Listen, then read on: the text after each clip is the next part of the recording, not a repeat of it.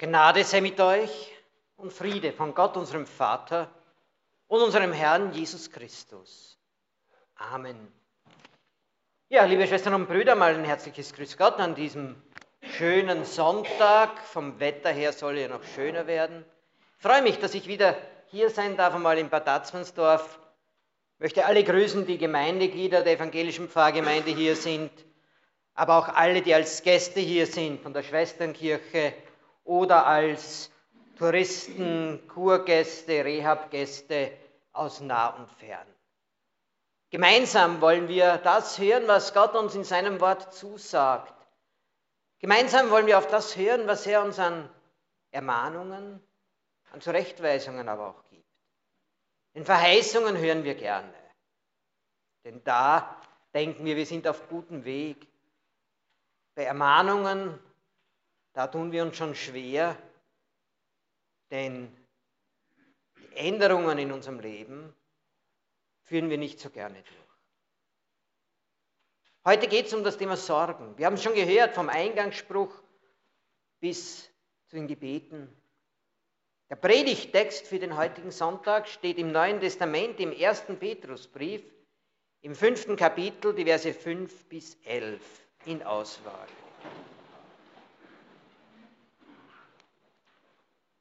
Gott widersteht den Hochmütigen, aber den Demütigen gibt er Gnade. So demütigt euch nun unter die gewaltige Hand Gottes, damit er euch erhöht, wenn die Zeit gekommen ist. Alle eure Sorgen werft auf ihn, denn er sorgt für euch. Seid nüchtern und wacht, denn euer Widersacher, der Teufel, geht umher wie ein brüllender Löwe und sucht, wen er verschlingen kann. Dem widersteht, fest im Glauben, weil ihr wisst, dass dieselben Leiden über eure Brüder und Schwestern in der Welt gekommen sind. Soweit das Wort der Heiligen Schrift. Herr, redet uns selbst zu uns. Amen. Liebe Schwestern und Brüder, mir ist spontan bei diesem Vers eingefallen ein Schlager, ein Lied aus den 60er Jahren muss es wohl gewesen sein. Ich weiß nicht mehr, wann es war und auch nicht, wer es gesungen hat, was Vicky Leandros oder irgend so jemand. Ich zähle täglich meine Sorgen, denn ich sorge mich sehr. Der Peter Alexander war es. Äh, ja, also Ja, ich zähle täglich meine Sorgen. Diesen Eindruck habe ich bei manchen Leuten, dass sie in der Früh, statt dass sie mal eine Checkliste machen, was sie an diesem Tag tun wollen, einmal aufschreiben, wo ihre Sorgen sind. Und dann oft in der Begegnung mit anderen Menschen beginnen, diese mal aufzulisten. Sorgen hat jeder. Kleine und große. Manche gehen gut damit um, weil sie merken, sie müssen sie nicht selbst, nicht alleine tragen. Andere merken, dass kleine Sorgen oft sie niederdrücken, vor allem wenn sie schlaflos im Bett liegen und dann die kleinen Sorgen plötzlich wachsen wie ein riesiger Schneeball, dann zu einer Lawine werden, dann einem niederdrücken. Wie schön ist es da, wenn man sagen kann, all eure Sorgen werft auf ihn, denn er sorgt für euch. Ja, wenn das so leicht wäre. Im Auf und Ab des Lebens merken wir immer wieder, wie schwer es ist, das loszulassen, weil wir meinen, das selbst meistern zu müssen. Immer wieder merken wir dann, wie wir gedrückt werden, wie diese dieses Selbstbewusstsein, ja, möchte sagen, hier geht es in Richtung Hochmut, Überheblichkeit, wie das uns in die Demut hineinführt, manchmal sehr schmerzhaft, mit vielen Zusatzsorgen. Für mich gibt es da einen Mann, der in seiner Biografie das alles so drinnen hat. Ich möchte jetzt nicht theologisieren oder philosophieren über Sorgen, über Hochmut und Demut, sondern für mich ist diese Biografie ja, Lebenslinie auch. Ein junger Mann aus gutem Haus, Wir wissen von seiner Kindheit und Jugend nicht viel. Er muss gut situiert gewesen sein. Materieller Hintergrund gut, Doppelstaatsbürgerschaft, gelebt im heutigen Kleinasien, Türkei. Ein strebsamer junger Mann. Gut gelernt. Seine Eltern haben ihm die beste Ausbildung seiner Zeit zukommen lassen. Universität. Dort in der Heimat seiner Mutter durfte er auf die Universität gehen, das lernen, was man lernen konnte. Die Ausbildung hat in einem der Zentren des Ostens damals gemacht, in dem religiösen Zentrum in Jerusalem. Aufgewachsen ist er als römischer und jüdischer Staatsbürger in Tarsus, in Kleinasien. Und das Studium? Ja, ich vermute, ich weiß es nicht sicher, aber ich vermute, er hat es sich selbst verdient oder teilweise zumindest, denn er hat ja nicht nur studiert, er war so eine Art berufsbegleitender Student oder hat neben dem Studium noch eine Berufsausbildung gemacht. Weber. Er hat Teppiche, Planen, Zelte gewebt. Und später dann auch teilweise von diesem Beruf gelebt, von seiner handwerklichen Tätigkeit. Und das, was noch so wichtig ist für mich, er war begeistert vom Glauben. Für ihn war der Glaube nicht so eine Zugehörigkeit zu einem Fanclub, wo ich halt auch hingehe, wenn ich gerade Zeit habe, sondern er hat sich zum innersten Anliegen gemacht. Dieser Glaube an den Gott der Väter, der ist ihm über alles gegangen. Und wir dann so ziemlich fertig war mit dem Studium, ist eine neue Glaubensrichtung aufgekommen. Und die hat er abgelehnt, radikal abgelehnt, ja mehr noch. Er hat sich auf den Weg gemacht, die Anhänger dieses neuen Glaubens zu verfolgen, einzusperren. Und für mich ist das jetzt ein Weg in Richtung dieser Hochmut, dieser Überzeugung. Ich denke, es gibt auch so einen religiösen Hochmut. Wenn man einfach meint, seine religiöse Einstellung, so wie man sich im Laufe der Jahre zurechtgelegt hat, sei das Maß aller Dinge. Er beginnt Menschen zu verfolgen, einsperren zu lassen. Und dann lässt er sich noch eine Vollmacht ausstellen ins benachbarte Ausland, nach Damaskus. Also der muss schon von sich selbst überzeugt gewesen sein. Weiß vielleicht schon jemand, na, so darf ich nicht fragen, weil es gibt einige, die wissen, von wem ich rede. Wisst ihr vielleicht, von wem ich rede? Hm? Von Paulus, vom Saulus, genau. Er macht sich auf nach Damaskus, um dort die Christen, diese neue religiöse Bewegung auch zu verfolgen. Er hat es ganz ernst gemeint mit diesem Glauben. Doch vor Damaskus passiert dann etwas, was sein Leben einmal durcheinander bringt. Es passiert etwas, was Menschen auch heute immer wieder in ganz anderen Zusammenhängen passiert. Sie werden vom hohen Ross herabgeworfen und landen im Staub des Lebens. Wie oft passiert es uns? Dass wir merken, irgendwo in einem Lebensabschnitt, das Leben, das ich bis jetzt geführt habe, was ich mit Begeisterung getan habe, habe ich mit Begeisterung falsch gemacht. Muss es nicht furchtbar sein, wenn ein Mensch nach einem langen Leben, nach viel aktiven Jahren merkt, ja, all das, was ich gemacht habe, mit viel Kraft, mit viel Energie, auch mit viel Ehrlichkeit, war eigentlich das Falsche? Ist das nicht ein Grund für Sorgen, nicht für kleine Sorgen, für ganz große, denn unser Bestreben ist ja ein Leben zu führen, wo wir einmal sagen können, es ist gut so, wie wir es gemacht haben. Es war das Bestmögliche. Und dann kommt dieser Saulus drauf, das falsche Pferd gesetzt, alles weg. Er liegt im Staub, gesundheitlich angeschlagen, Bibel weiß zu berichten, er war blind, zumindest drei Tage.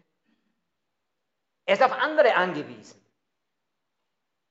Auch eine schwere Situation. Wenn man im Leben plötzlich merkt, ich bin auf die Hilfe und Fürsorge anderer angewiesen. Gerade Menschen, die immer voller Energie sind, die autark sind, die ihr Leben gestalten und meistern wollen, müssen plötzlich feststellen, ich bin auf die Hilfe anderer angewiesen. Keine einfache Sache. Ja, und dann der Umschwung, der große. In der Begegnung, die er dort hatte, dieser Saulus mit Jesus Christus, kommt plötzlich ein ganz neuer Lebenswert für ihn auf. Ich stelle mir vor, dass das der Weg von der Hochmut in die Demut war, denn er muss seinen bis jetzigen Freunden, Bundesgenossen, allen sagen, ich habe mich geirrt. Nicht nur in einer Aussage, sondern in einer Grundlebenseinstellung.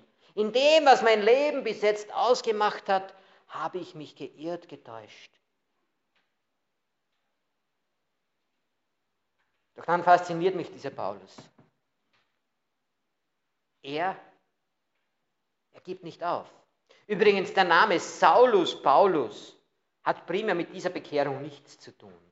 Das sind einfach zwei verschiedene Sprachen, die denselben Namen ausdrücken.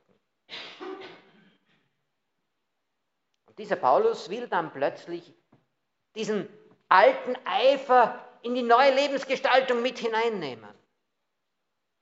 So wie er bis dahin gegen die Christen war, so ist er jetzt für sie. So will er predigen, so will er verkündigen, den anderen mit Feuereifer seine Meinung mitteilen. Schön doch, wenn jemand mit Begeisterung das machen will. Nur, wie geschieht es bei ihm? Abstellgleis. Sein Eifer stößt auf keine Gegenliebe unverständlich. Da will jemand predigen, da will jemand in der Kirche mitarbeiten, da will jemand von Jesus verkündigen. Überall, wo er hinkommt, heißt, danke, kein Bedarf. Bei Paulus war es so. In Damaskus musste er still und heimlich abhauen. In Jerusalem, wo die Apostel saßen, hat man ihn auskomplimentiert. Ist das nicht schlimm, wenn ich etwas mit Begeisterung machen will, wenn ich überzeugt bin, zutiefst überzeugt bin von einer Sache und die anderen sind so paniert, die wollen das einfach nicht einsehen. Und da hat dieser Paulus merken müssen, ja, Begeisterung alleine ist zu wenig. Da braucht es eine Führung. Da braucht es eine Absprache, ich möchte sagen, mit dem Auftraggeber. In dem Fall mit Jesus Christus. Wer für ihn da sein will, der braucht seine Führung. Manchmal kommen mir Menschen vor wie Wanderer. Die gehen, wissen nicht, wohin sie gehen, meinen aber, je schneller sie gehen, desto schneller kommen sie zum Ziel. Menschen, die nicht genau wissen, wie sie ihr Leben gestalten wollen, aber das intensiv, ganz intensiv, in der Hoffnung, irgendwann werden sie schon draufkommen, wie ihr Leben richtig laufen soll. Führung Gottes in Jesus Christus annehmen auf diesem Weg. Weil sonst passiert das, was ein Jojo macht. Jojo ist bekannt. Ja? Ja, das sind diese kleinen Räder mit Schnur dran. Man wirft dieses kleine Rad weg und das wickelt, die Schnur wickelt sich wieder auf und kommt zurück. Aber manche, manchmal habe ich den Eindruck, das ist so das Sorgenspiel mancher Menschen. Nein, nicht die Sorge, dass das nicht so richtig funktioniert, sondern so machen sie es mit den Sorgen. Sie werfen die Sorge weg hin auf Christus. Aber fangen sie dann schnell wieder auf und tragen sie weiter. Wer nur den eigenen Eifer, dem eigenen Ehrgeiz nachläuft, auch wenn er fromme Worte dafür verwendet, der wird irgendwo auf ein Abstellgleis kommen. Wer sich nicht der Führung Gottes in Jesus Christus anvertraut, der wird die Sorgen zwar wegwerfen, aber gleich wieder mitnehmen, mittragen. Ja, und so war es bei diesem Paulus. Er hat sich dann zurückgezogen in seine Heimat nach Tarsus. Und bitte, er war 14 Jahre quasi auf dem Abstellgleis. Muss furchtbar sein. Wenn man von etwas so überzeugt ist, so voller Energie ist, und dann sitzt man 14 Jahre wo im Winkel, ich weiß nicht, was er in dieser Zeit gemacht hat. Aber erst nach 14 Jahren kommt aus einer Gemeinde der Ruf an den Apostel Paulus, du, wir brauchen dich. Ich kann mir es furchtbar vorstellen. Vielleicht auch, weil ich ein ungeduldiger Mensch bin. Aber wenn ich irgendeinen Plan habe, ein Projekt habe oder was, dann muss, dann muss was weitergehen. Für mich ist es schon schlimm, wenn das ein paar Monate oder ein paar Jahre dauert, aber 14 Jahre. Ja, und dieser Mensch ist dann gekommen, dieser Paulus, hat gewirkt in vielfältiger Weise mit Einsatz all seiner Kräfte, mit all dem. Und er hat viel bewirkt. In Kleinasien, in Griechenland, bis hinein nach Rom. Er hat etwas bewegt, es ist was weitergegangen, christliche Gemeinden sind entstanden. Endlich, und man müsste sich denken, ja, jetzt ist er da, der große Mann, der, der so viel bewegt im Auftrag des Evangeliums. Aber dann kommt etwas, was für mich wieder so wichtig ist, was in seiner Biografie bekommt. Er schreibt von dieser Demut. Er schreibt davon, dass er immer wieder von Gott auf den Boden der Realität zurückgeholt wurde, weil er gemerkt hat, er allein schafft es nicht. Und dann schreibt dieser Apostel, ich war zweitweise so verzweifelt, dass ich Gott gebeten habe, lieber Gott, nimm mich einfach weg aus dieser Welt. Es ist genug, es reicht jetzt, ich will nicht. Ich hoffe, niemand von Ihnen hat diese Einstellung bis jetzt in seinem Leben erfahren müssen. Aber ich kenne Menschen, die das immer wieder auch erleben, die zusammenbrechen, nicht nur mit Burnout und sagen, ich kann nicht mehr, ich stehe an, ich will nicht. Am besten wäre es ein Sternkind, dann war das alles vorbei.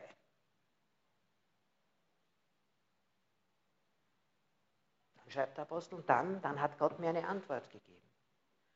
Und diese Antwort ist das, was mir persönlich immer wieder Kraft gibt, weiterzuwirken, weiterzuarbeiten. Auch dort, wenn, wo das Leben mir die eine oder andere Ohrfeige gibt, wo ich denke, jetzt, ja, jetzt habe ich mich so eingebracht, jetzt habe ich mich so bemüht, jetzt habe ich ehrlich und intensiv gearbeitet und dann geht so Länge mal Breite daneben. Gerade da merke ich, wie dieses Wort, das der Apostel Paulus da als Trost von Gott bekommt, auch mir immer wieder Kraft gibt. Mir hilft, diese Sorgen abzugeben. So schreibt der Apostel Paulus, so hat Gott mir gesagt, lass dir an meiner Gnade genügen, denn meine Kraft ist in dem Schwachen mächtig. Ich denke, das ist der Weg, den Gott uns führen will, von der Hochmut von der Überheblichkeit auch im religiösen, im frommen Bereich hin zur Demut, dass ich weiß, alles ist an Gottes Segen und an seiner Gnade gelegen. Und ich bin nicht so gut, dass ich Gott zeigen kann, was ich alles schaffe, sondern Gott ist so gut, dass er sagt, ich will dich für mich arbeiten lassen. Ich will dich für mich einsetzen, damit du anderen Menschen auch auf diesem Weg des Glaubens, des Lebens, auf diesem Weg der Sorgen helfen kannst.